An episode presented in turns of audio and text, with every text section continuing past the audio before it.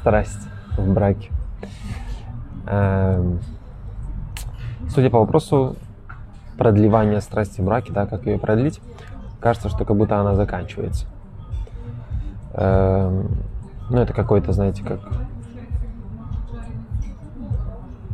не знаю, вода в бутылке, да, выпили и все закончилось. И даже по логике с водой, чтобы... А как продлить, чтобы вода всегда была в бутылке? Нужно ее все время подливать, наливать э, с кулера.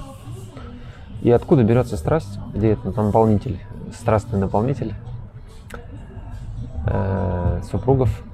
Он берется из близости эмоциональной. То есть где люди эмоционально друг с другом откровенничают, что они чувствуют, как они, что им нравится, что не нравится, что потереть, куда нажать, что подавить и всякое такое.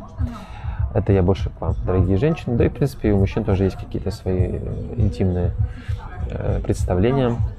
Но давайте тоже немножко добавим, расширим понятие страсти, что это не только интимная жизнь и э, сексуальная близость, это еще и